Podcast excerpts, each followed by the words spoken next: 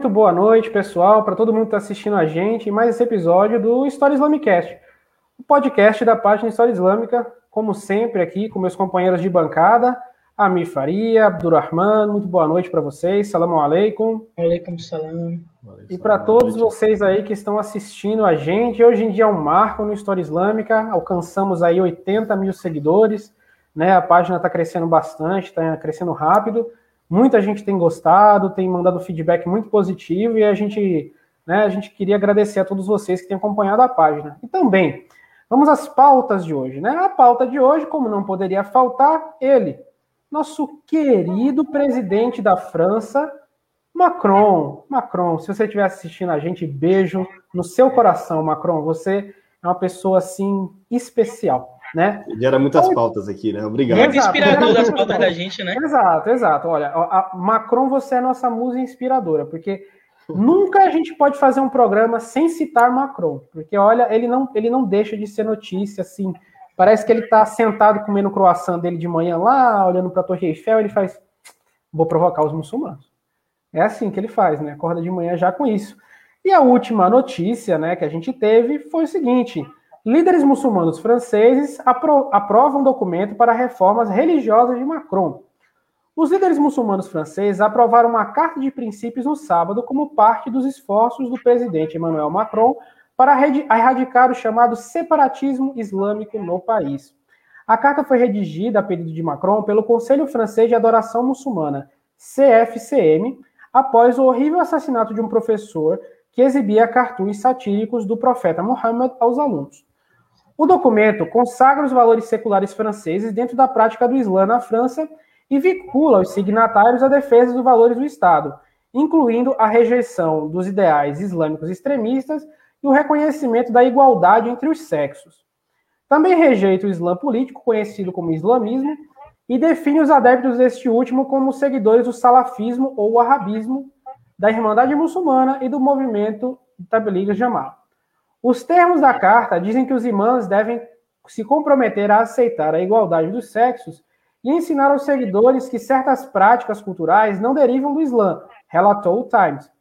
Essas práticas culturais, destacou, incluem a mutilação genital feminina, o casamento forçado e o uso dos chamados certificados de virgindade. Os signatários da carta devem condenar todas as formas de racismo, discriminação e ódio, incluindo o antissemitismo, homofobia, misoginia, as mesquitas, adverte o documento, não são criadas para difusão de discurso nacionalista em defesa de regimes estrangeiros.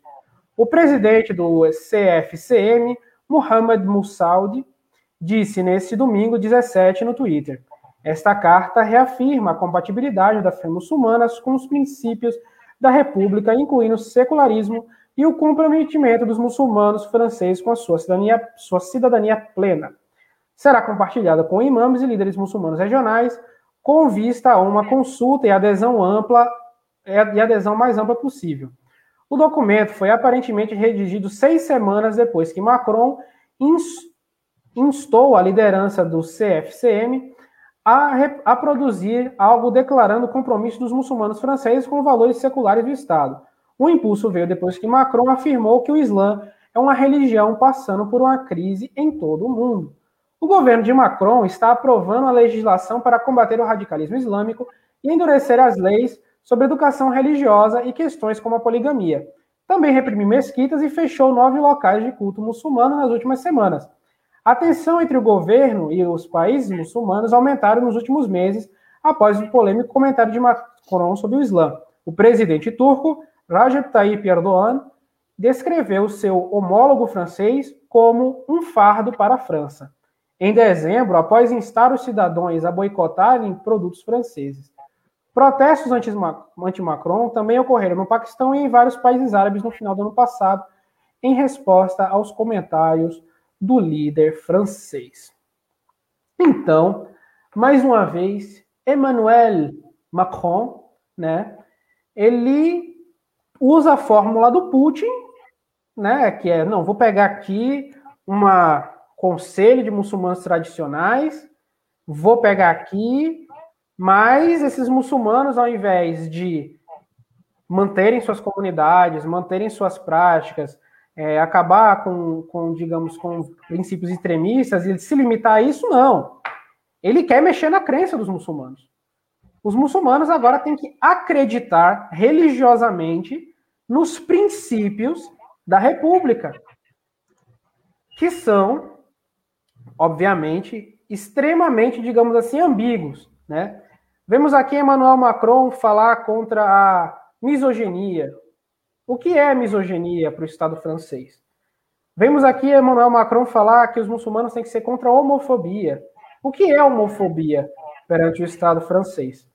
Vemos aqui Emmanuel Macron falar contra, é, digamos, sentimentos anti os valores da República. Que valores são esses? Né?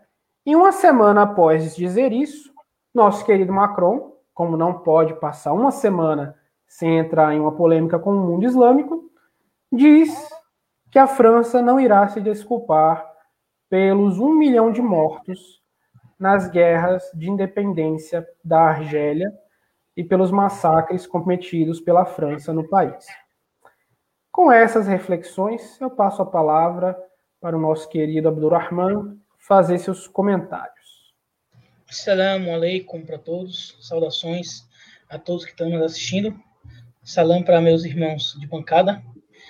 Bom, é, eu vou começar primeiro falando de uma coisa que eu achei positiva disso aí. É, a gente não tem que falar só quando é negativo, né? Acho que também. Um, um ponto que eu achei positivo foi o reconhecimento do salafismo, né? É, nós que conhecemos a questão do salafismo, a gente sabe que o salafismo em alguns lugares, sobretudo aqui no Ocidente, ele se esconde, né? E, e, e ele não se chama de salafismo, ele se chama de Islã. Ele, ele, ele, ele, ele, ele apara as arestas, ele corta a, a diversidade da religião, corta o fato de que a religião é diversa, pega só ele mesmo e coloca como se ele fosse o Islã, o único Islã. Então, é, a, a, a, maior, o maior golpe que a gente pode fazer é expor o salafismo enquanto tal, enquanto salafismo enquanto uma corrente, legítimo não é outra história, mas enquanto um, uma firca, né, uma, uma corrente da religião. Então, esse ponto eu achei positivo, né? Mas realmente, é, isso que você falou, né? É, é essa coisa de você colocar o, o, o muçulmano na coleira, né? É, a gente sabe, a página de história islâmica, né? E ela já falou disso. A gente sabe que há muito tempo já, desde o século XIX, já houve muitas tentativas de se criar um Islã, um, um islã higienizado. Você teve aí Jamaluddin Al-Afghani. Tá cortando? Abdurrahman tá cortado. Eu tô tá... ouvindo direitinho. Estão me ouvindo? Tá ouvindo? Sim. É, desde o século XIX, a gente ouve ver tentativas de se criar um Islã higiênico, né? Um Islã é, com, como se fosse um leão com as garras cortadas, né? Você tem Jamaluddin Al-Afghani, você tem Hassan al-Banna, né? Várias pessoas aí que tentam criar um, um, um Islã consonante com os valores do secularismo, né?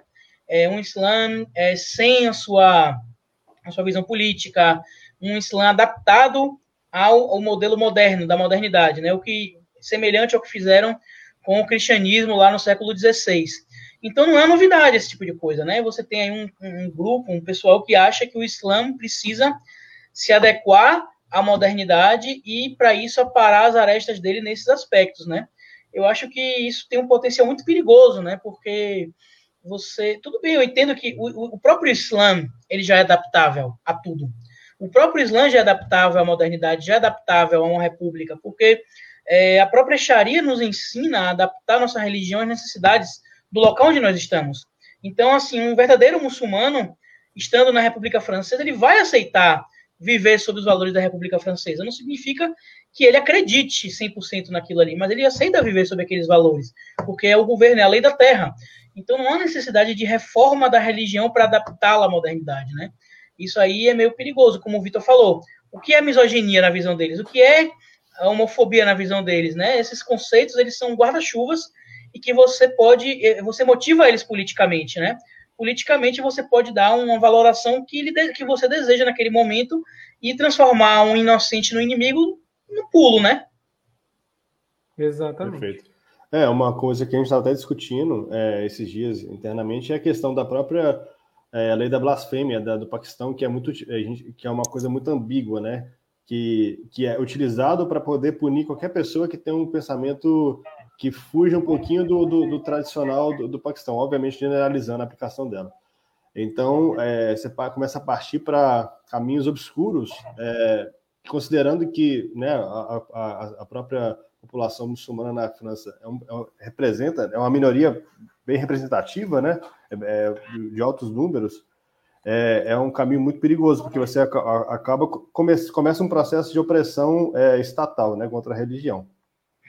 É, agora, sobre a questão de, é, do próprio, do próprio, dos lados positivos dessa medida, né, acho que, como o Rafael falou, é, tem seus lados negativos, e o lado positivo também realmente é essa fechar um pouco as portas para, para a questão externa, né, essa influência externa que existe sobre é, determinados países europeus. A gente sabe que isso é um, um problema, a gente já falou sobre alguns podcasts e, e falamos inclusive de um, de um, documentário que aborda sobre essas questões, dessa influência é, né, de, de, alguns, de, de, algumas comunidades estarem extremamente sendo influenciadas por alguns determinados países do Oriente Médio, por exemplo, o que não faz muito sentido, como o Rafael mesmo disse, né? O Islã ele se adapta a realidade local. A gente tem, por exemplo, a própria Bósnia é um exemplo disso. Em outro podcast a gente falou muito, muito explicando essa, essa questão. E se você for ver o Islã em todo o país que ele, que, que ele se é, fixou, é, com países como a Indonésia, que foi é, é, que, que, conheceu o Islã por meio do comércio, você, você consegue perceber uma modalidade própria do Islã, mas ainda assim é, próxima dos valores da religião. Então, é, a gente não precisa importar para um país, né, uma, visão árabe, por exemplo, né, salafista, que, que, vem muito, traz muito esses valores árabes é, para a prática do, do Islã, é, sendo que o Islã ele se adapta a, a uma comunidade, como é, é, você pode ver em, em, várias partes do mundo. Exato. Então, assim, uma das coisas que eu vejo é a seguinte: olha, os muçulmanos, eles não podem ser homofóbicos. O que eu concordo, os muçulmanos, eles não podem ser homofóbicos. Mas o que é ser homofóbico? Se eu, se eu considerar a homofobia uma coisa ruim e, ao mesmo tempo, crer que ser homossexual é um pecado, eu estou sendo homofóbico? Se eu disser que, olha, na minha religião, você ser homossexual é considerado pecado, é você ser homofóbico? Então, assim, a gente deixa esses conceitos abertos para o Estado decidir. A partir de amanhã, um imã pode chegar na mesquita e dizer: gente, hoje o tema da nossa rutba será sobre por que é, o liwat, né, a prática da sodomia, ela é um pecado no Islã. Aí o imã termina a rutba ou nem termina, a polícia prende ele por homofobia. Eu, eu vejo que esse tipo de situação é, mostra a, a, hipocrisia dos estados seculares, né? E, e aí você vê que é o seguinte: ao mesmo tempo que os muçulmanos têm que aceitar práticas sexuais que são contra suas religiões, a poligamia do Islã ela é proibida, ela é criminalizada, como a própria carta deixa bem esclarecida. Então essa carta ela tem pontos positivos, sim, né?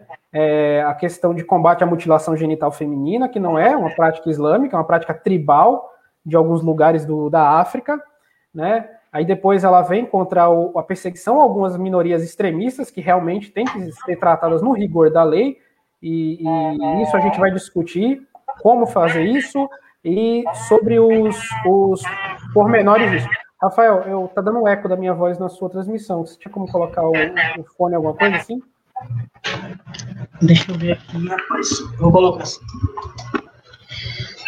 Então, é, então, assim, toda, toda situação, toda situação a gente vê nesse, nesse, nesse, nessa conjuntura que é o Estado tentando angariar poder, angariar cada vez mais recursos políticos através de um problema real que existe, que é o extremismo dentro da comunidade muçulmana francesa, para perseguir e combater o average French Muslim, ou seja, o muçulmano francês comum.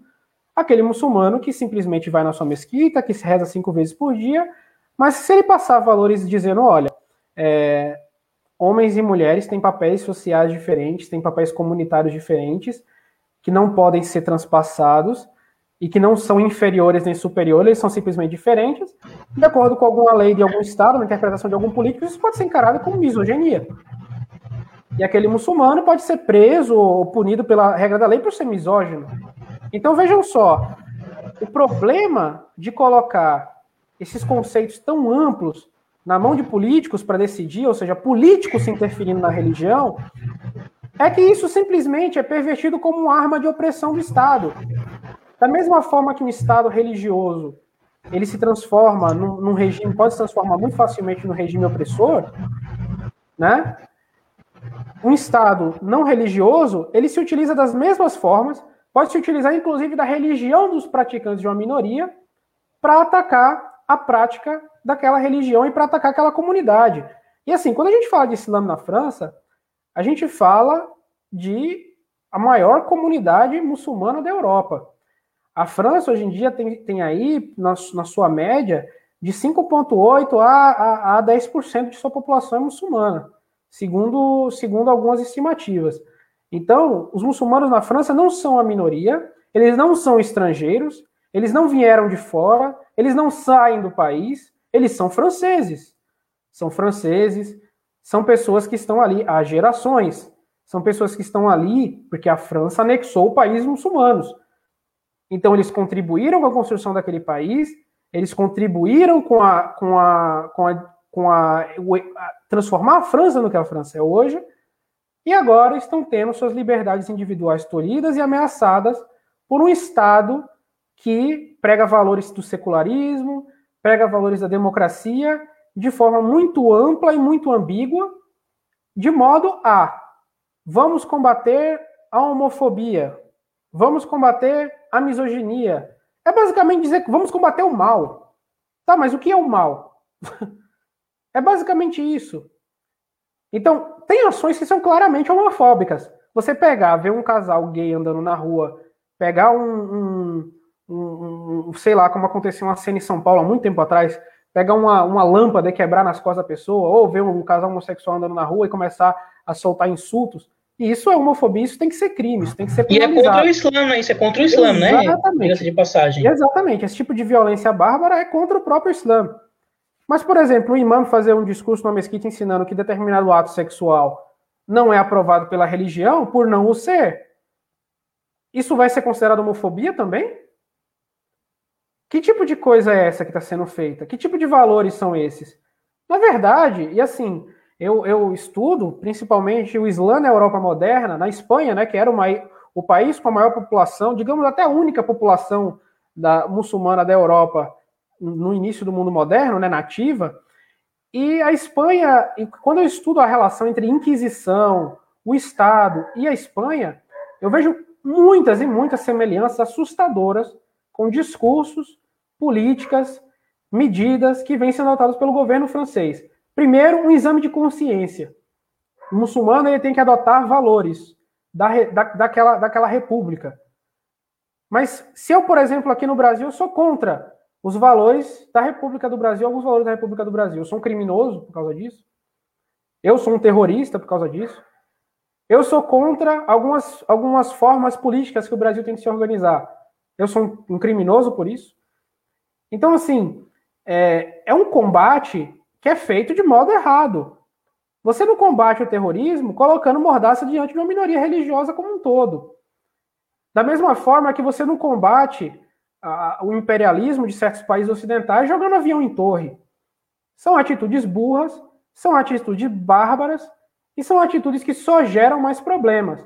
Por quê? Numa semana, Emmanuel Macron faz um discurso dizendo isso, e na outra ele fala que a França não vai pedir desculpa então, e até que pedir desculpa não é um, uma grande coisa, mas a França não vai pedir desculpa, ou seja, ele sai em público para dizer que a França não vai pedir desculpa pelos seus inúmeros crimes na Argélia. Então, assim, quando a gente fala do passado colonial aqui no Brasil, a gente tem memória distante. Mas tem muita gente viva, não é pouca, muita gente viva que nasceu na colonização francesa da Argélia e perdeu parentes e ainda perde por causa de todo o resíduo tóxico nuclear que a França deixou lá. Muita gente ainda nasce morrendo de câncer. Muita gente já nasce com tumor, muita gente nasce deformada na Argélia, no interior, por causa disso. Eu conversei uma vez com um amigo meu argelino, que era professor aqui no Brasil, ele disse: Olha, no meu país não tem uma única pessoa que não tenha um parente que foi morto pela França. No país inteiro. Então não é um passado colonial. Faz, faz por volta de 63, 64 anos que isso aconteceu. Os piores crimes cometidos pela França foram nesse período. As decapitações em massa, fotos de mulheres sendo arrastadas, execuções de civis, fuzilamentos civis. Tem vídeo no YouTube disso aí em preto e branco. E Emmanuel Macron fala que os muçulmanos franceses devem aceitar os valores da República, mas que a República Francesa não irá se desculpar pelos crimes cometidos na Argélia e não haverá desculpas ou arrependimentos. A palavra ainda usada foi essa. Interessante que na, na escola ou no, no senso comum a gente se fala com absoluto, bastante detalhes os ataques que os espanhóis fizeram na, no México e no, na América do Sul na época colonial, lá no século XVI e tal, a gente fala com níveis de detalhamento sórdidos do que se foi feito lá e tal, mas é interessante que se fala mais de um genocídio do século XVI e ninguém lembra desses Exato. genocídios do século XX, né? Final Exato. 19, começo do XX, Exato. que tem muito mais detalhes, são muito mais documentados, Exato. mas é algo que ninguém fala. É interessante, se você fala, se você fala sobre as decapitações, muita gente vai dizer que nem sabia que isso existiu. Se você fala do rei Leopoldo na Bélgica, da Bélgica, lá no, no Congo, muita gente nem sabe quem foi. E foi um dos maiores genocidas da história. Então, assim, você tem uma, uma memória muito seletiva para genocídio, para morte, né? uma sensibilidade muito seletiva na história. Sim. É bem interessante isso. Exato. É, é tão seletiva que, que o, o Macron ele, ele sai é, a público para falar que não vai pedir desculpa. Então, assim, já não é. importa, né? Tipo, é, tipo, ele poderia ter ficado calado em relação. Óbvio que a, é, que a data foi pertinente, mas poderia ter ficado calado. Mas uma questão também, Vitor, Rafael, é a questão é, da, da integração, né? O próprio Argelino, é, que agora já é francês, né, de origem argelina, essas pessoas elas não conseguem se integrar na comunidade. Então, por exemplo, uma mulher, vamos usar o exemplo da mulher, porque a, a figura da mulher muçulmana é, é, é, é que é, o Estado mais gosta de atacar, inclusive também é, homens, a sociedade em geral, né, gosta muito de atacar. A mulher muçulmana com véu, ela vai, vai para o mercado tentar é, um emprego, ela, por usar véu, ela já, já é descartada, ou seja, ela não consegue se integrar é, da sociedade, não consegue um emprego, não consegue. Aí, beleza. Então, o que, que essas comunidades fazem? Elas, elas se recolhem e começam a viver em, em praticamente, podemos chamar de guetos, né? É, guetos. E aí, é, eles reclamam que essa, essas pessoas não se integram, mas a, o próprio Estado ou a própria sociedade impede que essas pessoas tenham integração. Então, assim, é um, é um discurso é, muito complexo, né? Eles, eles cobram uma coisa da comunidade, mas ao mesmo tempo impedem que a comunidade é, prospere financeiramente, é, faça parte da comunidade de alguma forma, né? Então é, é, é complicado. Exato. Obrigam as crianças muçulmanas a abjurarem de seus valores. Eu via muito isso na Inquisição Espanhola. Pegar as crianças muçulmanas, reunir diante da catedral, pedir para elas jurarem pelos valores da Espanha, do catolicismo, do cristianismo, não sei o quê, enfim. Basicamente isso. Então a França, ela caminha a passos largos para virar mais uma ditadura, só que uma ditadura secular. Simples assim. Após ela, ela destruir o catolicismo, ela destruiu o cristianismo dentro da França, agora o novo alvo né, é o último remanescente, o último bastião de religiosidade, o último bastião de fé no país, que é o Islã, os muçulmanos, eles são atacados e são alvos de ataques, né? E aí eles passam a fazer parte sobre isso. A gente vai falar da próxima pauta, né, que é um, um filme que a gente quer comentar, que é o Deus Não Está Morto, mas antes disso, vamos ler alguns comentários aqui que o pessoal fez sobre a questão da França né? Deixa eu colocar aqui só um minuto. Vamos lá. Paulo, é... comentário por comentário. Eu queria que vocês colocassem esse do, da pessoa que falou caiam fora da França, que queria comentar isso. Ah, sim, sim, também. Deixa eu marcar ele só um minuto. É... Perfeito. Pronto, eu posso falar isso? Posso começar? Pode, pode, pode. Bom, primeiro, Jorge, né? Jorge Lúcio.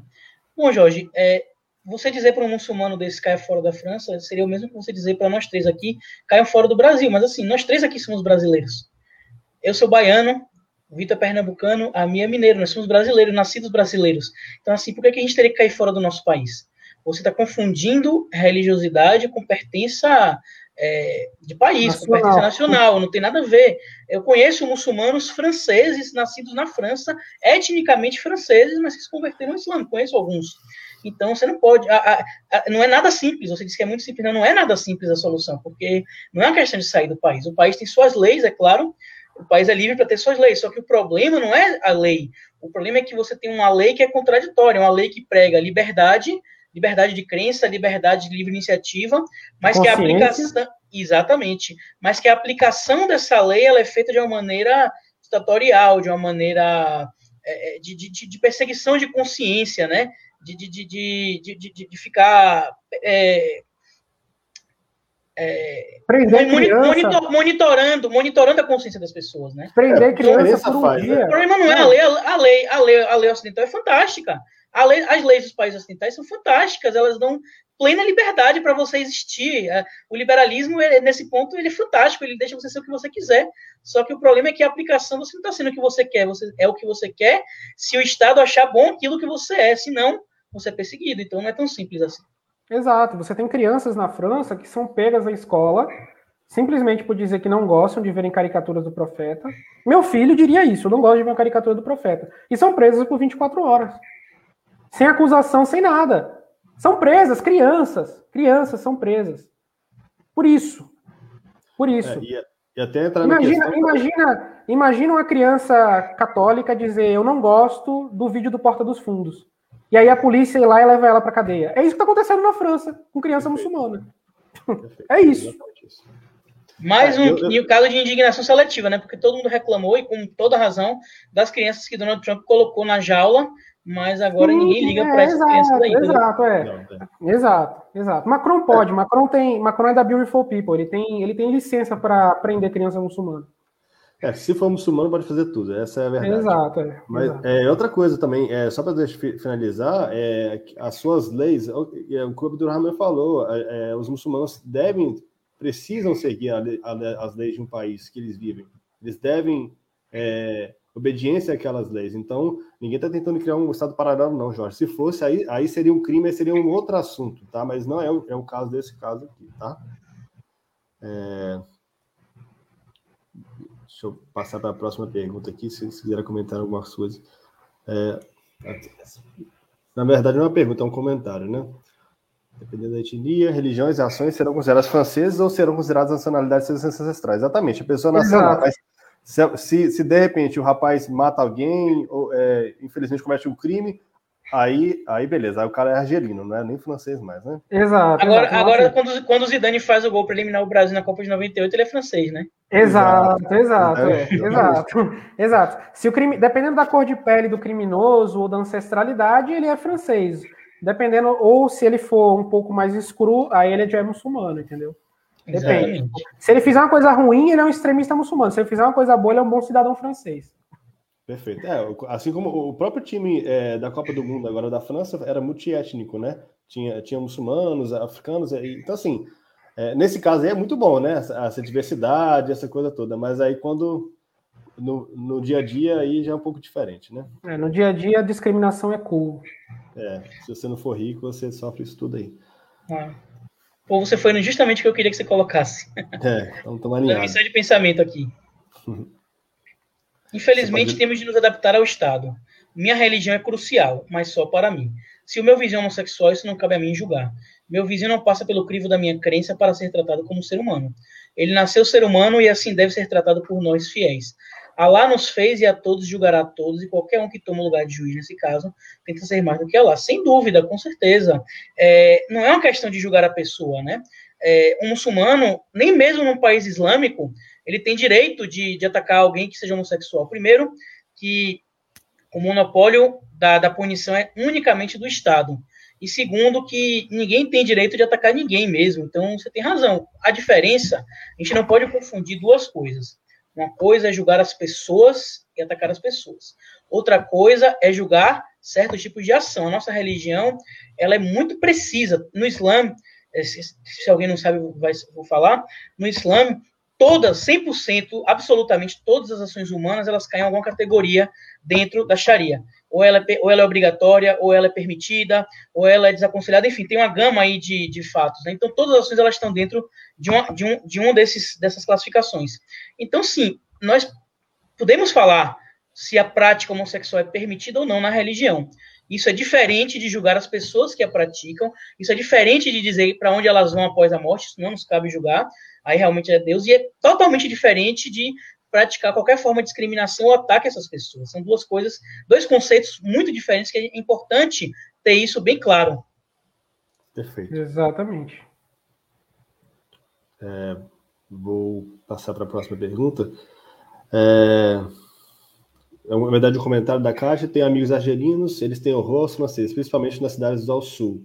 Exato, porque foram os que mais sofreram.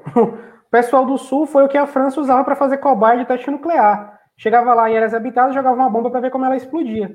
Aí nascia 5, 6, 7, 8, 9, 10 gerações de gente cega, ou, ou, com uma criança de duas cabeças. É, é, esse é o legado da França na Argélia até hoje. Óbvio que a gente não, a gente não prega nenhum tipo de ódio discriminado porque uma pessoa fez algo por nascer em um país que no passado foi isso. Claro que não. Mas o legado está aí. O legado está aí. Então, se você tem um país como a França, que quer sempre estar sendo a professora de valores do planeta Terra, e principalmente da comunidade muçulmana, que um presidente que fala que o Islã é uma religião em crise, ele tem que primeiro resolver o problema de seu passado. E ele não está fazendo isso, ele só está alimentando mais ódio. Então, claro, um argelino per si não tem que odiar um francês per si. Claro que não. Esse, esse, isso não é a questão que está sendo tratada aí. Mas que esse ódio histórico recente, né, de 60, 70 anos atrás, ele continua sendo alimentado por discursos de líderes de Estado, nomeadamente o senhor Emmanuel Macron. É, acho que aqui no Brasil há uma ideia tão firme de que os muçulmanos são homofóbicos. Não há, não, não há, há desculpe. Talvez isso aconteça mais com relação aos evangélicos, mas isso acontece porque aqui eles têm relevância na política e a bancada da Bíblia ataca os homossexuais com projetos como Escola Sem Partido Cura Gay, etc. Sim, os muçulmanos no Brasil, é, existe inclusive debate sobre a quantidade de muçulmanos no Brasil, mas nós somos uma minoria bem inexpressiva do ponto de vista político, é, etc. Então, realmente, a gente não está aqui no Brasil, a gente não está nos holofotes, né? Inclusive, é patético é, algumas pessoas aqui tentam trazer para o Brasil questões, problemas que existem na Europa e que não existem no Brasil. E, e, e, cria tensões absolutamente desnecessárias aqui no Brasil. Primeiro que o Brasil é tamanho de um continente, não é como um país europeu. O Brasil já é um país forjado na, na, na, na, na mestiçagem, né? um país desde o seu início um país mestiço. Então, não há um, nem de longe aqui no Brasil um problema semelhante ao que há na Europa com a questão dos muçulmanos. Sim, exatamente. Perfeito. Comentário do Marcos. Quer que eu leia? Por favor. A verdade oficial e responsável por criar microestados de cunho étnico e religioso. Vemos muito isso nos Estados Unidos, e por isso esses grupos só se inserem financeiramente ao país, mas nada lhe devem ao social a que são apartados. Tem alguma coisa para comentar? Eu, se vocês quiserem comentar. Para mim também não. É, eu, eu, eu, realmente não entendi muito bem. É, botar mais um comentário aqui do Mohamed Khalid. Mas temos direito, pelo menos durante o nosso culto, de dizer o que é correto ou incorreto dentro do Islã. Não é bom sair à rua para xingar as pessoas, mas dentro de nossas casas, dentro de nossas aulas de religião e nas mesquitas e mussalas, podemos e devemos dizer o que o Islã prega sem temer a censura dos censuradores. É exatamente a prática do profeta sempre foi essa. Você, você não vê, não vê de maneira alguma, pode ler todos os hadiths do profeta, biografia, o profeta nunca atacou ninguém na rua nunca criticou ninguém na rua, pelo contrário, o profeta respeitava as pessoas. É, tem um radiz muito famoso de que o profeta estava sentado e passou o funeral de uma pessoa e o profeta se levantou em respeito. E aí os companheiros, profeta, esse homem não é muçulmano, é um descrente, era um judeu, por que você se levantou? Ele disse, eu me levantei porque eu não estou me levantando pelo judaísmo dele, eu estou me levantando porque ele é um ser humano. Ele foi criado por Allah e eu vi, o profeta tinha visão, eu vi os anjos acompanhando esse funeral, então por que eu não me levantaria? Então, a gente não julga as pessoas por isso. A gente tem nossas crenças, mas o próprio Alcorão diz o quê? Para a gente tratar as pessoas não muçulmanas e falem com eles com as melhores palavras. Então não é prática do profeta xingar ninguém, não é prática do profeta atacar ninguém, não é prática do profeta discriminar ninguém, muito pelo contrário. E isso não foi só quando o profeta, os muçulmanos eram minoria, mas também enquanto os muçulmanos se constituíram enquanto Estado. Nunca houve discriminação dessa forma. Não, e assim, vamos, vamos, vamos citar o profeta mais uma vez, né? Eu vou, eu vou citar aqui para vocês um hadith de Sunan Abu Daud, né, número 4928, um hadith, ou seja, uma passagem de algo que aconteceu com o profeta. E o hadith diz o seguinte: um afeminado que pintava suas mãos e pés de rena foi trazido ao profeta. Ele perguntou: Qual o problema deste homem? E responderam: Mensageiro de Deus, ele imita a aparência das mulheres. Então ele deu a ordem para que o homem se mudasse para An-Naqi, uma região né, próxima ali da cidade de Medina. As pessoas indagaram: mensageiro de Deus, não devemos tê-lo matado? E ele respondeu: proibi que matassem aquelas pessoas que oram. Ou seja, você tem uma pessoa que na classificação de hoje em dia seria tratado como um homossexual, simplesmente por ser afeminado, um travesti. travesti, ou seja, tem um travesti em Medina. Medina é um, um vou digamos assim, um, um estado muçulmano, né? Medina é um estado muçulmano. governado por, pela voz de Deus na terra, que é o profeta. E aí as pessoas trazem uma pessoa completamente travestida, um travesti para o profeta, e falam, profeta, a gente tem que matar ele? Não. Deixa ele viver na região de Anape, perto de Medina. Ou seja, vocês estão incomodados com, a presença dele aqui, que ele é muito espalhafatoso, sei o que, deixa ele viver no bairro dele lá.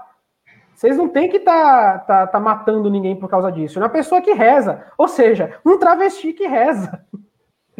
Você está entendendo? Machala, é isso, é isso. É, é, é, assim, eu não estou trazendo nenhuma fonte progressista, uma interpretação do Islã, de. Não, é um hadith em Sunan Abu Daud.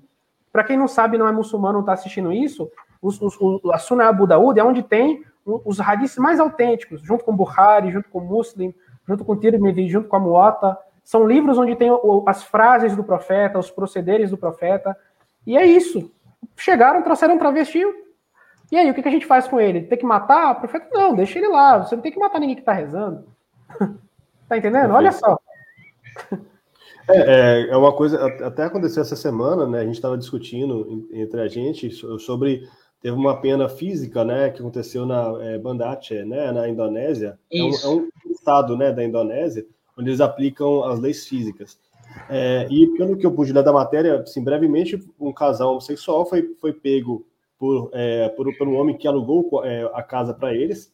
Parece que esse homem, ele, é, ele sozinho viu o ato e denunciou eles para o governo local que os puniu com algumas chibatadas e, e prisão, uma coisa desse tipo. E aí a gente estava falando justamente isso, que tipo, essa patrulha, absurdo, o cara ele se dá o seu tempo. Primeiro que a, a, fé, a qualidade da fé do muçulmano é medida pelo quanto ele dedica aquilo que não lhe diz respeito, né? Então, assim, o, é, esse sujeito, ele parou a vida dele para ficar olhando a vida de duas pessoas, aí ele constatou, é, então, primeiro que essa pessoa já não, a palavra dela já deveria ser questionada, mas ele constatou que essas pessoas estavam praticando um ato sexual, é, homossexual, entre é, quatro paredes na casa deles, que é permitido no país, só não em um, determinada província, né? Exato. Então, de passagem. exato. Então, assim, aí, aí você vê a, a, deturpação, né? Eles tentaram aplicar de qualquer forma a pena, a pena física, né? Mas não respeitaram os, os princípios islâmicos de, de preservar, é, de, de, respeitar a individualidade da pessoa, de não ficar é, olhando a vida alheia, de não ficar buscando defeito nos outros, porque, assim, pecado, pecado, todo mundo peca, né? Então, assim, nós, nós aqui, é, pessoas comuns, nós pecamos. Então, se você for futucar a vida de todo mundo, obviamente você vai achar alguma coisa. Então, é todo mundo tem algo que é todo mundo tem algo que é proibido pela Sharia fazendo aí, né? Exato, então, assim, mas o conceito é, é, a questão é é um estado que aplica a, a, pena física, mas parece, parece que não entendeu o conceito da Sharia. Exatamente. Ele, ele aplica a lei, mas não entende o espírito da lei.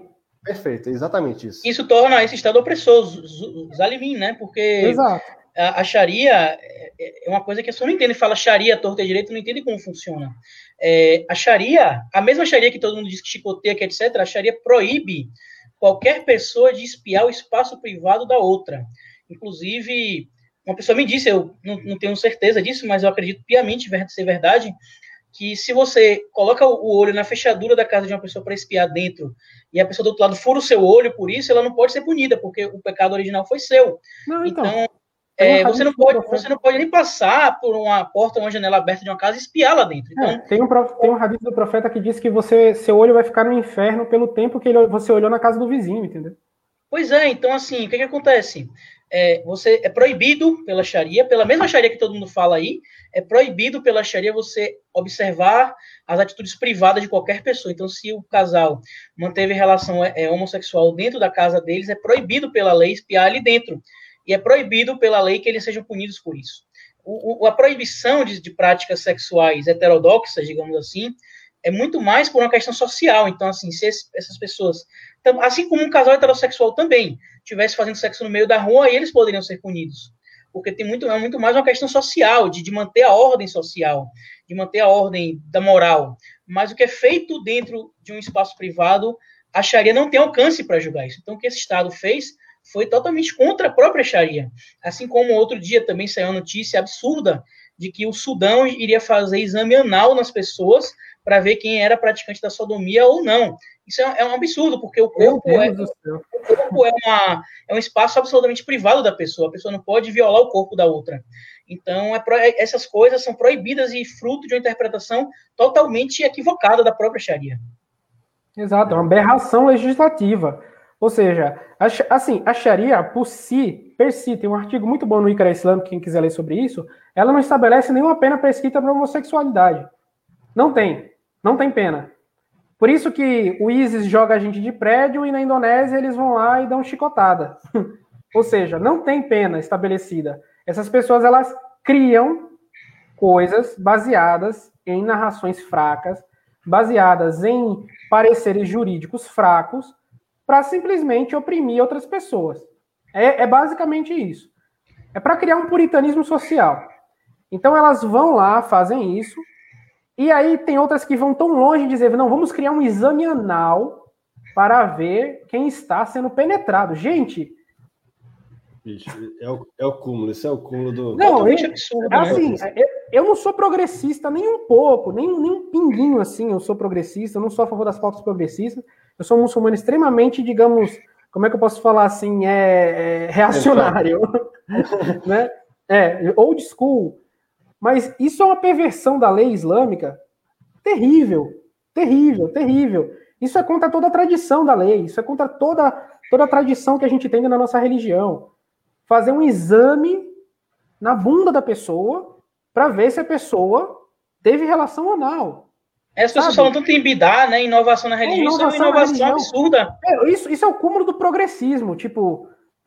é, é, é, o que? É, sabe? É, não tem. Não, eu fico sem palavra para definir um negócio desse. Na verdade, eles pervertem, porque a Sharia existe justamente para limitar os estados e evitar que eles agem de forma opressiva. Exatamente. É o oposto, é tornar a Sharia um mecanismo de opressão, é o oposto exato, do que ela é proposta. Exato, exato. E, e é esse o problema quando os estados fazem é, a utilização da lei religiosa como ferramenta de policiamento da vida alheia. Perfeito. Vira um Big Brother, vira uma distopia isso, de George Orwell. É, isso não precisa, é, não precisa nem ser dentro do Islã, na verdade. Qualquer religião Exato. pode fazer isso e é o que estão fazendo, basicamente. É, na verdade, se você olha historicamente, o Estado moderno, laico, ele tem um nível muito maior de controle sobre a vida privada dos cidadãos do que qualquer Estado religioso, qualquer império já teve na história. Até pela, até pela tecnologia. Hoje a gente está aí. Nossos celulares gravam nossas conversas, mesmo desligados. Isso não é uma teoria da conspiração, isso é um, um, um fato oficial. Se você instala o, o, Facebook Messenger lá, ele fala lá nos termos de uso. Nos, você vai permitir que o Messenger grave seu microfone e use o que você falou para lhe mostrar anúncios. Então, assim, beleza. Até então é para mostrar anúncio, mas o que acontece se chegar num país ditatorial e o governo obrigar essas empresas a cederem esses dados para perseguir pessoas politicamente? Exato. Então, nenhum, e, nenhum império jamais teve esse nível de controle sobre os cidadãos como o mundo moderno Exato. tem. Perfeito. Exato. Imagina, imagina o WhatsApp desse juiz aí que criou essa lei de exame anal, né? É quando ele tá lá julgando, o que, é que o Facebook não deve mostrar para ele, né? Pelo amor de Deus. Né? Vamos lá. é, Abraço, Carlão. É, é, ah, é o Carlos da. Ah, é o Carlos, é o Carlos. É, abraço, Carlão, aí tá assistindo a gente. Beijo aí, abraço. O país islâmico hoje tem a aplicação da Sharia da, da maneira correta. Nenhum. Nenhum. Assim, né? Nenhum. Eles são. Ó, os países muçulmanos hoje em dia. Os países muçulmanos. Eu não estou falando isso para agradar vocês que estão assistindo. Os países muçulmanos hoje em dia são monstros legislativos. E o que eu quero dizer com isso? Frankenstein, né? Frankenstein. E o que eu quero dizer com isso? Isso aí não é opinião de Vitor Peixoto. Isso é história. História. Isso é história. Óbvio, você tem, digamos, é, derivações diferentes de um fato, mas isso é história, é um fato. Né? Não estou falando uma derivação, estou falando do fato. O fato é que, após a independência de países muçulmanos, após a independência de países muçulmanos em anos recentes, 50, 60 anos atrás, a imensa maioria deles, das potências ocidentais que os invadiram, eles pegaram leis europeias do século XIX com algumas leis islâmicas e criaram absurdos. Por exemplo, Marrocos. No Marrocos tem uma lei que a vítima pode se casar com o estuprador para se salvar o estuprador da, da, de alguma pena, ou a vítima ela pode ser forçada a se casar com o estuprador. O que, o, que, o que, que de islâmico tem nisso? Nada, não tem base, mas isso o quê? É uma lei francesa do século XIX. Que Engraçado hoje... que na Itália tinha uma lei semelhante, né? É. Exato, é... na Itália tinha uma lei semelhante. Por quê? Porque é uma lei europeia. É uma lei baseada em princípios do, do, do direito europeu do século XIX. E está lá nos países muçulmanos. Não são todos, Mas bora supor, cara, eu vi, um, eu vi um deputado brasileiro, que eu não vou dizer o nome, falar o seguinte: você gosta de Israel ou gosta de Palestina? Israel tem parada gay, Palestina gay morre. É, gay é proibido. Aí você vê, cara, até a Inglaterra invadir a Palestina no final da Primeira Guerra Mundial, homossexualidade é descriminalizada lá. Porque era parte de um califado. O Império Otomano descriminalizou a homossexualidade, a homossexualidade, se eu não me engano, em 1860, alguma coisa assim. A Inglaterra foi 100 anos depois, né? O, Exato, a Inglaterra depois, né? foi 100 anos depois e ela pegou os países muçulmanos que ela invadiu e recriminalizou a homossexualidade. Isso é história, está na Wikipédia, se vocês quiserem. Não precisa nem comprar os livros que eu leio, vai na Wikipédia. Então, assim, não há país muçulmano, não há país muçulmano que siga a Sharia. Não há. Eu, eu, tô até curioso, eu tô até curioso, eu nunca mais ouvi falar, realmente na época saiu nas notícias assim, sobre Brunei, né? Que Brunei voltaria a adotar a Sharia. Eu até tô hum. curioso, eu não tenho mais notícia nenhuma. Será que. Não, como foi essa atrás. adoção da Sharia? Ah, voltou é, atrás? Voltou, voltou atrás, é, porque os turistas que trazem o dinheiro são mais importantes. E Brunei tem turista assim? Eu não sabia, não. Não, Brunei é um país. Eu não sei, eu não sei nada sobre Brunei, não sei nada. Não, Brunei é um país. Só sei, que tem, só, só sei que tem petróleo pra caramba e o rei é, é um dos homens mais ricos do mundo. Exato, não, Brunei é um país, é um país lindo, é um país magnífico, tem muito turista, vai muita gente para lá, é, é, um estado de bem-estar social incrível lá, assim, a pobreza sim, sim. quase não existe, é um lugar muito bonito de se ver, mas, né, assim, você tem que fazer as coisas que os turistas gostam, né, não adianta você querer, né, não, não assim, mas até, até se você olhar a sociedade é, de Brunei, é, né, de Brunei sociedade, sociedade islamizada já tem esses valores, então, assim, você... É orgânico, né? É orgânico, exatamente. É, é, é, aí, assim, aí eu lembro na época que tinha uma coisa relacionada a uma pressão de, país, de países do Golfo e tal. Eu sei que tinha uma. Era o mesmo acenamento. Eu, eu posso estar falando besteira aqui, mas acho que é uma coisa de estar acenando politicamente, uma coisa do tipo. Então, assim, você vê que tem um. É, a própria a tentativa de aplicar, no caso da Sharia, entre aspas, lá, foi uma coisa meio política mesmo, não foi uma questão social, né? Tem um texto que eu queria indicar para vocês sobre esse tema ainda, é, que se chama Quando, quando é, a Inquisição perseguia mouros gays, cristãos iam ser gays na África, que eu coloquei no História Islâmica, que é do professor Luiz Motti, que é chefe do, do, de um movimento fundador, LGBT. Fundador do Grupo Gay da Bahia. Ele Exato, é um fundador do Grupo Gay da Bahia. Exato. Militante é, nessa área. Exato. Ele escreveu uma história sobre homossexualismo, homossexualidade dentro do mundo islâmico, e muito bom, tá no, tá no História Islâmica, tá no nosso site esse texto. E ele mostra como europeus que, que queriam né, liberdade sexual, eles iam para o norte da África. Por, por, um fator, eles podiam ser homossexuais dentro de casa e. E tanto é que quando eles voltavam para a Europa, por algum motivo, a Inquisição pegava eles, eles, tinham, eles iam perguntar: você foi para o mundo islâmico, você voltou de larguei? era justamente isso. Tipo, o medo da Inquisição era se você ia para o norte da África, se você ia para o mundo islâmico e você voltava de gay. Então, é, é, porque, tipo, não tinha nenhuma lei.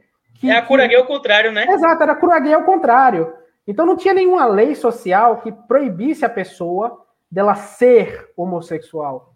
Ela só não podia fazer o ato na frente de outros. Aí sim, tinha apenas. Mas, ah, eu quero morar com outro homem aqui no meu sítio. Meu amigo, né? Meu primo. É, meu, meu primo, meu primo, meu amigo. meu filho adotivo. Né? Meu filho adotivo, meu sobrinho. Não, o cara pode fazer o que quiser. Então, assim, leiam esse, esse texto, é bem interessante, está na história islâmica. A, a Sharia islâmica, ela é bastante liberal para o que é feito no espaço privado e ela é moderadamente controladora porque é feito no espaço público, né? Porque, aí, como eu disse, a maior preocupação se deve, se deve à coesão social, à coesão moral social, que é aquele comportamento que é tido como pecaminoso não influencia negativamente o conjunto da sociedade, mas ela é absolutamente liberal no espaço privado, a não ser que aquele espaço privado esteja fomentando algo que seja contra o Estado ou fazendo mal a alguém, mas práticas pessoais ninguém se mete. Exato, ó. Tem aí, ó, Mohamed Khalid aí falando aí um nosso... Em dois anos, jamais ouvi uma piada homofóbica, nem qualquer homem efeminado ser hostilizado ou maltratado na Arábia Saudita, seja em área de maioria sunita ou de maioria xiita na Arábia Saudita. Vi dezenas de efeminados mesmo, e até assediado por um senhor eu fui. Sinto muito por você. Hum. Mas jamais é alguém dizer um ai contra homossexuais na Arábia Saudita. Quem procura saber da vida privada ali é o povo que se diz cristão tradicional. Pronto, falei. É, você vê, a Arábia Saudita que todo mundo fala como se fosse assim um como se fosse assim um, um, um inferno na Terra, um é, país horrível. Exato, e a pessoa é, não sabe nem o que se passa lá. Assim, eu não concordo com o Islã oficial da Arábia Saudita, mas o que eu sei, por exemplo, é que é um país com um nível de DH super alto, você tem um nível de bem-estar social bastante alto. Então, assim, as pessoas falam sem nem saber do que se passa. Ai, a Bíblia é proibida na Arábia Saudita, coisas assim, é. que são totalmente não, Mas quem nunca, foi, quem nunca andou numa cidade, num país árabe, na rua, e nunca foi assediado por um afeminado? Quem nunca? Eu morei no Egito, isso já aconteceu comigo. Sabe? É, eu, até eu, eu, eu, até eu cheguei a comentar com você, Vitor, até quando eu morei na Indonésia, eu, eu via travesti lá e assim, é, no meio da rua, as pessoas, pessoa comum, é. tal, convivendo na sociedade, ninguém ficava é, maltratando ou xingando também, então assim... Exato, exato, exato, uma, exato. Uma coisa as pessoas fantasiam Gente, muito. A, a homofobia aqui no Brasil é muito mais alta do que muitos desses demais, países. Demais, demais, demais, demais, demais. No, no, Oriente Médio, no mundo islâmico em si, é pecado dentro do Islã você dizer que uma pessoa afeminada é homossexual. Ela não pode ser chamada de homossexual. Porque homossexualidade, homossexualidade, ou seja, a prática de penetração anal, liwat, na, dentro da terminologia islâmica, ela é algo muito específico. Então, por alguém se comportar como mulher ou por ser muito afeminado, o termo que se dá é muhannath, né? Afeminado. Mas pessoas assim, elas não são discriminadas socialmente por serem assim. Eu não tô falando isso, cara, por que alguém me disse. Já vi isso como experiência própria. Uma vez eu tava no, eu tava no Cairo, né, andando de, de que o pessoal chama lá de mashrua, né, que é aquela van grande, eu tava, tava indo pro mercado, e, tipo, tava tocando uma música pop lá, não sei, não era Madonna, era uma, uma, uma música pop árabe, e, tipo, tinha um cara do meu lado, ele tava rebolando, cara. Rebolando, fazendo assim, não sei o quê, aquela coisa. E eu, isso no Brasil eu nunca vi. E o cara do meu lado e batia em mim, não sei o que. Aquela... É, tinha um cara fumando do lado. Tava lhe chamando, tava lhe chamando pra rebolar com ele, rapaz. tipo, tinha um cara fumando do lado, outro comendo biscoito. Ninguém tava nem aí. Tipo, o cara tava lá na dele, lá, de cabelo de lado, comprido, loiro, pintado, a coisa mais. Enfim, né? E o cara é. lá sabe? Tá é provado isso. que esse lance de dividir a vida alheia é a coisa mal resolvida do é, Ocidente. É, é, do Ocidente, cara. Fala Exato. É, no Brasil, lá. muito, né? Você vai na do Europa, Brasil, por exemplo, exato. em geral, o europeu é muito, cada um toca a sua vida, assim, mas isso é muito brasileiro, do vejo, Brasil, né? Vejo, exato, e eu vejo isso que é muito parte da estrutura religiosa desses países, porque entenda, no Islã não há necessidade de confissão dos pecados para remissão. A Inquisição, e eu não estou falando de Inquisição histórica, eu estou falando de inquerimento um inquerimento sobre os erros particulares da vida da pessoa dentro do Islã não existe. Se um muçulmano Pelo contrário, comete... você é desaconselhado a contar seus exato, pecados. Exato, É um pecado você contar seu pecado dentro do Islã. A única, então, assim, a única possibilidade de você contar seu pecado é se você precisar de uma instrução, de uma guia de um, de um sábio, exato. e aí você conta ele com esse objetivo. É, Mas você, você não, é... nem precisa, você pode dizer uma terceira pessoa ou dar um exemplo. Então, assim, dentro do Islã, é, falar da vida sexual particular, é, falar de algo que cometeu. Dentro do Islã, isso inclusive dificulta o perdão divino, né? Então, assim, essa, essa, esses dois conceitos de como lidar com o erro, de como lidar com o pecado, ele formam sociedades muito diferentes.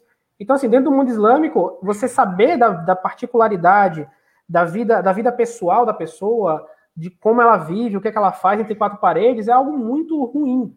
É algo muito ruim. A fofoca dentro da, da comunidade muçulmana, a confissão, você inquirir é algo muito é considerado é, como é que se diz canibalismo pelo Alcorão, né? Inclusive. É, você... Não Shernazim, o meu sheik, né? O nosso sheik, ele fala que não devemos ser a quinta testemunha dos pecados alheios, porque quando a pessoa peca, ela tem quatro testemunhas: Deus, o profeta fica sabendo espiritualmente e os dois anjos que nos acompanham. Então são quatro testemunhas. Que nós não sejamos a quinta testemunha. A gente tem que é. fechar os nossos ouvidos para o pecado alheio. Exatamente. Exatamente. Então vamos lá. Vamos, vamos, vamos, vamos falar sobre, sobre o, o filme. A gente não falou sobre o filme, falamos? Exato, não ainda, falou sobre o filme ainda. Vamos, falar, falar, sobre então. um filme. Agora, história islâmica vai ser crítica de cinema. Entendeu? A gente agora aqui é MDB. Vamos dar notas para filmes. E um filme que eu queria falar, que eu acho que muita gente assistiu, é o filme de 2014, ou seja, passava na sessão da tarde. é um filme que está na Netflix, muito, ficou muito conhecido se chama God's Not Dead, ou seja, Deus não está morto, que é um filme evangélico, né, cristão, que ele trata sobre as questões de perseguição aos cristãos nos Estados Unidos na, no tempo, na, na contemporaneidade. De, de que forma? Alunos cristãos que são discriminados em sala de aula por não acreditar em evolucionismo, professores ateus que perseguem é, cristãos em universidades, né? E falam que ah, vocês são burros, que acreditam em Deus, enfim. E todas as questões que são é, cristãs, né? Mas por que esse filme é relevante para a gente estar tá comentando aqui? Por que esse filme é relevante? Porque, óbvio, óbvio, que um filme cristão contemporâneo, que um filme evangélico contemporâneo, não teria como deixar de ter sua personagem muçulmana. Não teria como deixar. Oprimida. Muçulmana oprimida, oprimida, claro. oprimida pela claro. família que apanha, né? Porque toda muçulmana vive assim. Meus olhos roxos são a prova de que quem apanha aqui em casa, né? De quem é que apanha aqui em casa. Então, é... então é... toda muçulmana oprimida. E aí eles fazem o seguinte: tem uma personagem no filme que é Aisha, eles pronunciam assim, Aisha, que é, é, ela é representada pela atriz Radil Sito, né? Que é uma, se não me engano, ela é indiana americana, não sei. E essa, essa moça, ela conhece o cristianismo através de, de passagens bíblicas e ela quer ser cristã, mas o pai dela, porque ele é muçulmano, ele a espanca ele abate, porque o irmãozinho dela, que é pequeno, escuta ela escutando a narrativa da Bíblia, tipo Cid Moreira, dos Estados Unidos, e ele identificou que era da Bíblia, o que seja mais, é mais, mas ainda vai ficar mais caricato. E ele fofoca para o pai, que a, que a irmã estava escutando Cid Moreira dos Estados Unidos, e aí o pai vai lá e a menina fala: Pai, Jesus é meu salvador. Ele vai, aí o pai mete a porrada, e dá nela, aí joga ela da escada, e bota ela para fora de casa, e faz aquela coisa toda, e ela é oprimida até que ela, se, ela decide ir embora de casa e assumir, né? Aí ela tira o hijab. Mas o que é mais ridículo é o hijab se que ela usa. Se despiu da opressão, né? Se despiu da opressão, mas o que é mais ridículo é o hijab que ela usa. Por quê? Os pesquisadores que fizeram esse filme, óbvio que o filme tem que ter uma pesquisa de campo, né? Até se você vai falar sobre coisa que você vê no seu cotidiano, você tem que ter uma pesquisa de campo para fazer um filme. Claro. O hijab da menina é o seguinte: ela tá de blusinha, e ela coloca um pano na cabeça, mais ou menos assim. E é o hijab dela. Ela vai para a escola, desse jeito, e eles retratam a muçulmana assim, com uma mulher que tem que jogar um pano na cabeça. Literalmente, ela joga um pano. Ela pode mostrar o braço, pode andar de calça colada, mas tem que jogar um pano na cabeça, senão ela apanha em casa. E o pai dela, quando descobre, aí vai dar uma porrada nela. E o filme, a representação dos muçulmanos é isso. E no final ela é livre, né, ela é libertada, ela foge de casa, ela abandona o pai dela e a família, né? Que batia nela por ela não colocar uma toalha na cabeça, porque é literalmente isso que o véu dela é no filme, uma toalha que ela joga na cabeça. E ela vai para um show, né, de música gospel, tem um monte de jovem lá pulando, e ela tá feliz porque Jesus libertou ela. E o filme é isso. Uau, eu não fazia ideia que o filme era isso, sabia? Seus comentários, seus comentários sobre isso agora. É, eu, eu achava que o filme. Eu já vi esse filme várias vezes na Netflix, embora nunca me interessei em assistir. Mas eu achava que era assim, um filme profundo, porque o título é uma resposta, né? A famosa frase de Nietzsche, né? Deus está morto. Embora Nietzsche. Muita gente mal interpreta o que Nietzsche falou. Ele não quis dizer Deus está morto no sentido de pejorativo, de, de, de, de diminuir Deus. Ele falou que Deus está morto, porque, inclusive, ele fala isso logo depois que as pessoas o mataram, né? Ele fala de uma maneira é, conotativa, uhum. né? Deus é morto porque as pessoas lidam com Deus como algo morto, né? As pessoas, não, não é, as pessoas rebaixam Deus ao, ao, ser humano, né? E entendem Deus como um, uma entidade que que está ali, que você fala nele para se sentir melhor, mas não entendem Deus como um ser vivo e que participa da nossa vida, etc. Então eu achei que seria um filme assim, poxa, é um filme que consegue trazer um senso de, de, de espiritualidade, de mostrar a realidade, mas pelo, eu não, não tinha sido o filme realmente o que você disse é decepcionante, né? Porque, enfim, é nada mais raso, né, do que isso, né? Não, é basicamente isso. Basicamente isso o filme. É, eu comecei a assistir essa, esse, esse filme na época. É, eu, eu, tinha, tá, já, já deve ter uns 5 anos mais ou menos, deve ser mais ou menos na época que lançou, não sei mais ou menos quando foi. Mas eu vi essa cena da menina que ela, ela chega na escola, ela coloca o hijab, né? O, o pano na cabeça. O pano, a toalha, literalmente a, a toalha. toalha. Coloca a toalha e tal. e ela sai do carro e quando ela chega na Não, escola. Com a toalha no rosto. Ela tira. Isso, ela, ela, ela, tem que colocar a toalha no rosto. Ela pega uma toalha preta e coloca no rosto, assim. e, tipo, toda, ela tá sem roupa no braço, o braço ela tá de fora, mas o pai que ela coloca uma toalha no rosto, ela sai assim de toalha. Nem, é. esse, pai, esse pai, nem esse pai dela entende o que é o significado de hijab, né? Não, não, não é, exatamente. É, exato. Não, espancar a filha, né? Exato, é, exato. ele, ele com certeza deve ser dono de alguma fábrica de toalha e tá isso, com raiva porque a filha não tá apresentando o negócio da família, né? Então, assim. É. Até, filme... até, a Globo pesquisou melhor para fazer o clone, né? Sim, não, demais. Assim, se você comparar a pesquisa da Globo para fazer o clone e esse filme, é, sei lá, é você comparar. Eu não sei, o, o, o, o Stuart Little com o Ratatouille, sei lá. até, até, inclusive, sobre essa questão do clone aí, até puxar um gancho do nada, é, eu lembro que a, é, quem foi a, a, a redatora, se o nome da, daquela senhora? Glória, Glória Pérez. Pérez. Glória Pérez, exato. Então, disse que ela, ela viu a questão da mutilação é, vaginal feminina, né, da questão da mulher lá na África, e ela iria colocar como pauta na novela, mostrando que era uma opressão, só que ela, pela pesquisa de campo dela, ela notou que era uma questão cultural não forçada pela sociedade, mas que tinha, tinha uma, era uma manifestação que, mesmo fora do Islã, ainda assim persistia naquela comunidade. Então, ela decidiu não colocar como uma, uma coisa religiosa.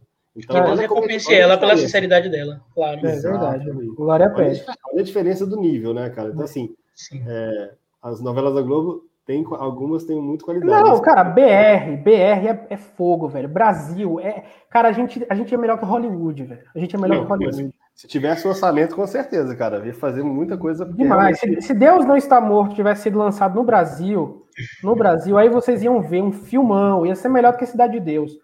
E a, a, muçulmana, a muçulmana, na verdade, ela ia ser traficante. Ela ia ser Zé Pequena. ela ia estar lá com a arma lá. Tem chance, tem chance. É. Vamos lá. Mas... Vamos ver alguns comentários aqui. Assim, não, eu queria fazer uma referência sobre o filme, porque assim, o filme, ele, ele, ele, ele junta diversos estereótipos. Primeiro, do muçulmano que não conhece Jesus. Jesus é mais falado no Alcorão do que o profeta Muhammad, para começo de conversa. E Jesus é assim, ele é uma, umas figuras centrais na espiritualidade islâmica. O nascimento de Jesus é detalhado na Surata al-Mariam, exato, né? Exato. Jesus ele é uma figura muito importante do Islã. Tem um, tem um capítulo inteiro no Alcorão chamado a Surata de Maria, né? Na, na, na, exato, na Bíblia você não encontra nenhuma homenagem tão grande a Maria dentro do Islã, sim. Dentro do Alcorão, sim. E ele, dá, ele lida com a opressão de que o muçulmano ele não se torna cristão porque ele tem um pai, ou um tio, ou um primo, ou alguém que oprime ele para que ele não conheça a verdade do cristianismo, senão ele morre. E isso é uma mentalidade que ela foi refutada pela história.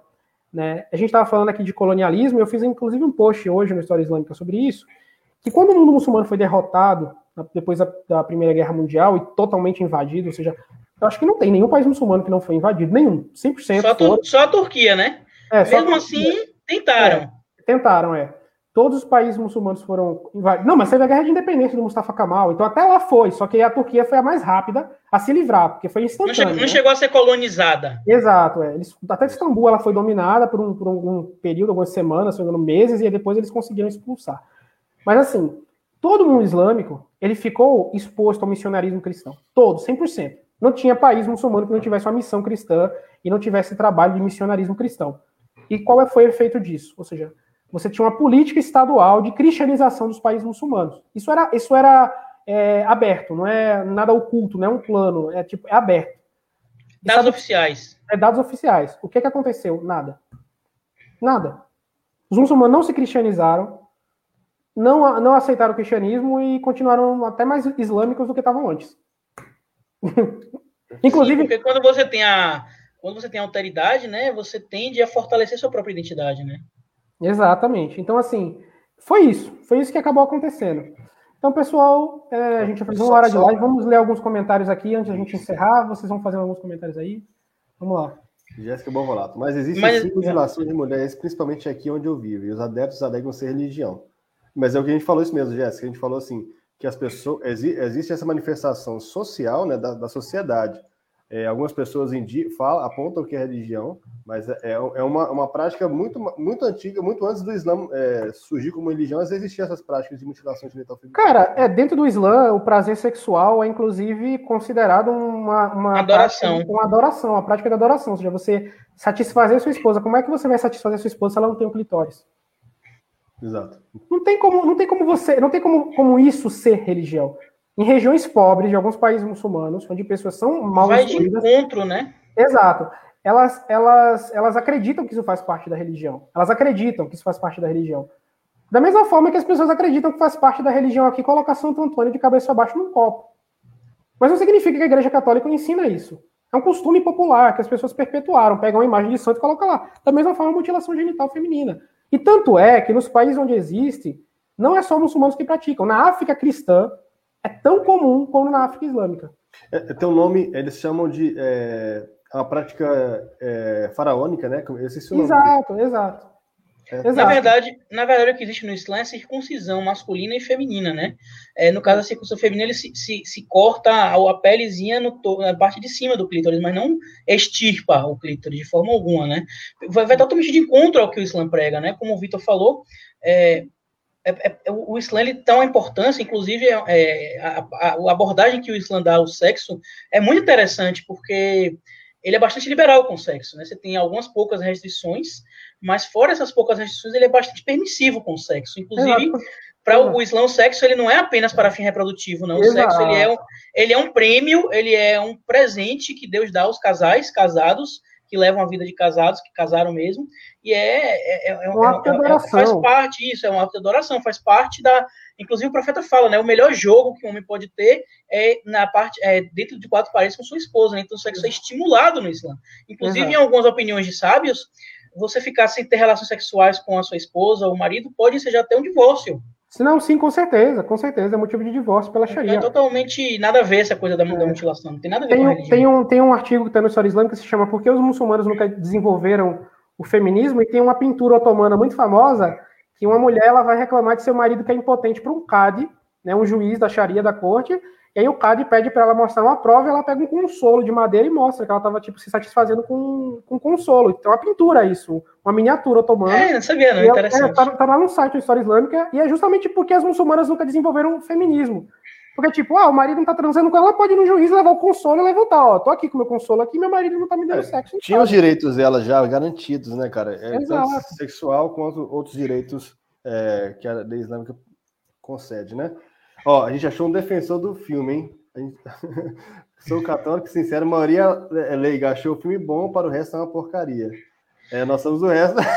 o é, resto exato, somos o resto. É, somos o resto na é verdade, é muito natural que uma pessoa leiga goste, né? Porque o, o moto da, do, do, do, do leigo, né? Mesmo religioso, é, é, é, qual a ideia que se vende hoje, né? Não, religião é uma coisa privada, é uma espiritualidade, as formas não importam, as regras não importam, o que importa é que seu coração esteja de acordo. Isso é o moto da, da modernidade, né? Da, da religião New Age, né? Da religião moderna. Né? Então, naturalmente, por isso o pessoal leigo gostou, né?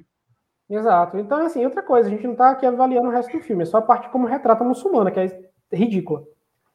O Guilherme Freitas achava que a pintura era fake. Pois é. Não, não, é verdade. a, a, é pintura é verdade. É, ela é do século XVII, se eu não me engano. 1600 e pouco. Ah. Que o Brasil tivesse alguém amado como Ataturk na da Turquia. Olha. Tem Marechal Deodoro da Fonseca. Temos muitos, tem, temos muitos heróis reais no Brasil, tá? É, é verdade. é. Vou falar de Ataturk, não. É. Dá gatilho, né, mim? Exato, é. falar de Ataturk é, é muito, muito complicado. Não, é, é, é porque assim, a, a impressão é, para quem está fora, que é uma unanimidade, né? Na verdade, não é. Tá? Não é. Tem muita gente na Turquia que detesta Ataturk. A maioria dos turcos que eu conheço detestam Ataturk. A maioria dos que eu é. conheci odeiam Ataturk. Exato. Assim, é um herói nacional, sim. Foi uma personalidade importantíssima para a história da Turquia, sim. Porém, do ponto de vista religioso, aí é, mexe com muita gente. Ataturk, até com, sentimentos, chegar... com sentimentos muito, muito fortes. É, né? Exato. Muito até Ataturk chegar no poder, ele era magnífico. Até Agora, eu vou, eu, eu, vou falar uma coisa pra, eu, eu vou falar uma coisa para vocês que vai soar até estranho vindo de mim, vocês sabem qual é a minha posição com o Ataturk, mas eu estava dando uma pesquisada nisso, e assim, eu entendo por que, que há um, muito essa adoração por ele, porque na mente das pessoas, oficialmente foi isso, né? Na prática a gente não sabe, mas ele foi realmente responsável por não permitir que a Turquia fosse invadida a Turquia, a Anatólia, não estou falando do Império Otomano, a Turquia, né? Ele conseguiu negociar a independência da Turquia, né? Então, então e não só isso, ele viajou para a África e fez uma aliança com o rei Idris. Ele queria criar, ele queria que o rei Idris fosse califa dos árabes no mundo islâmico inteiro. Ele, ele antes dele chegar no poder na própria Turquia, ele era uma figura extremamente religiosa. Você vê que Ataturk pré-guerra de independência ele tinha barba. Ele, ele foi com o exército da Tariqa Sanusi lutar contra os italianos. Então assim, ele é uma figura Foi o herói da Batalha de Galípoli, né? Exato, o herói da Batalha de Galípoli, Xenecali também. Então, assim. Agora é... o que ele fez depois no poder. É, o que ele fez depois no poder, aí, meu Deus do é, céu. O, o, teste foi grande, né? Vamos dizer o assim. O teste foi né? grande, é. Exato. É, gente, o Davi está se, é, tá se retratando. Ele não defendeu o filme. Ele é contra o filme, então tá, tá, tá entendido, Davi. Tá bom, Davi, tá perdoado. Não vou te bloquear do Estado Islâmico. Pessoal, vamos encerrar, né? Já uma hora e dez já de podcast. Lá foi ótimo, eu gostei bastante. A interação gente... das pessoas foi muito boa. Foi muito Sim. boa, foi excelente. Abraço aí para todos vocês que assistiram a gente aqui toda sexta-feira. Desculpa, hoje a gente começou meia hora atrasado, tá? E a gente, por causa de problemas técnicos, né? Como sempre, Zuckerberg, né, no Paranauê, tentando minar a gente aí. Mas não fale o santo nome em vão, não, velho. Não fale o santo nome, não. Eu não gosto de Emarai contra Zuckerberg. Até porque seu microfone, seu microfone pode captar e o algoritmo lhe pegar, viu? Exato, exato. Daqui a pouco chegar uma mensagem para mim. Tava falando de mim, Vitor? É, é verdade, então, assim, é gente, é, muito obrigado a todos vocês que assistiram a gente até agora. Toda sexta-feira a gente está aqui às 19 horas, 19h10 às vezes, né? Porque tem, né, tem tem aquele, né, jabazinho antes de questões começar. Questões pessoais. É, questões pessoais antes de começar, você tá preparando, maquiagem no estúdio aqui, perfume. Se montar, né? Se montar, passar o pancake no rosto, as coisas. Então é isso aí, gente. Muito obrigado. E aí, podem fazer seus, seus despedimentos. É, agradeço, agradeço aos irmãos aí, como sempre, pela plataforma, né? Eu gosto muito de estar aqui acho muito fantástico, assim, a gente acaba não só passando uma mensagem, mas também aprende muita coisa, né, eu acho mais, mais. Vocês ensinam gosto muito, muito gosto muito da interação das pessoas, eu, eu acho que vale ser, esse ser um espaço onde as pessoas podem falar, se manifestar, a gente lê, eu gosto muito disso, e desejar o bem para todos vocês, a paz de Deus para todos vocês, e tudo de bom, um bom fim de semana, aproveitem a vida de vocês, curtam, sejam felizes. Perfeito. É. Pessoal, eu queria agradecer também, é, pedir para quem puder contribuir, né? Tem a doação que a gente recebe pelo Apoia-se, as camisetas que a gente está lançando as aí, camisetas. camisetas. Compre as Tem muita camiseta bacana, dê uma olhada, tá bem legal mesmo. Na loja do História é, Islâmica, tá muito boa. E ó, vai ter daqui a pouco máscara de coronavírus, Legal. temática, caneca temática, moletom temático, meia temática, só não vamos fazer cueca temática, mas o resto. para quem, quem, quem gosta da série Arturo aí, lançaram uma estampa bem bacana também. É, da série Arturo. Com, com Arturo. Quem não né? gosta, né, cara? Quem não Exato. gosta? Quem, já, quem só, só, todo mundo que assistiu gosta, com certeza. Então, aí, pra galera, para o pessoal que tem Netflix aí, não assistam Deus Não Está Morto, assistam Arturo. Exato, Isso. exato. Assistam tá no Netflix, aí propaganda gratuita. Tá no Netflix a, a é. série inteira é muito boa para não importa se é muçulmano ou não muçulmano, a série é excelente para todo mundo. É muito legal. É, exato. A Netflix paga nós pelo merchan, não esquece. então tá bom, gente. Até a próxima sexta. Fiquem ligados no História Islâmica, compartilhem essa live e um grande abraço para todos vocês. Salam aleikum.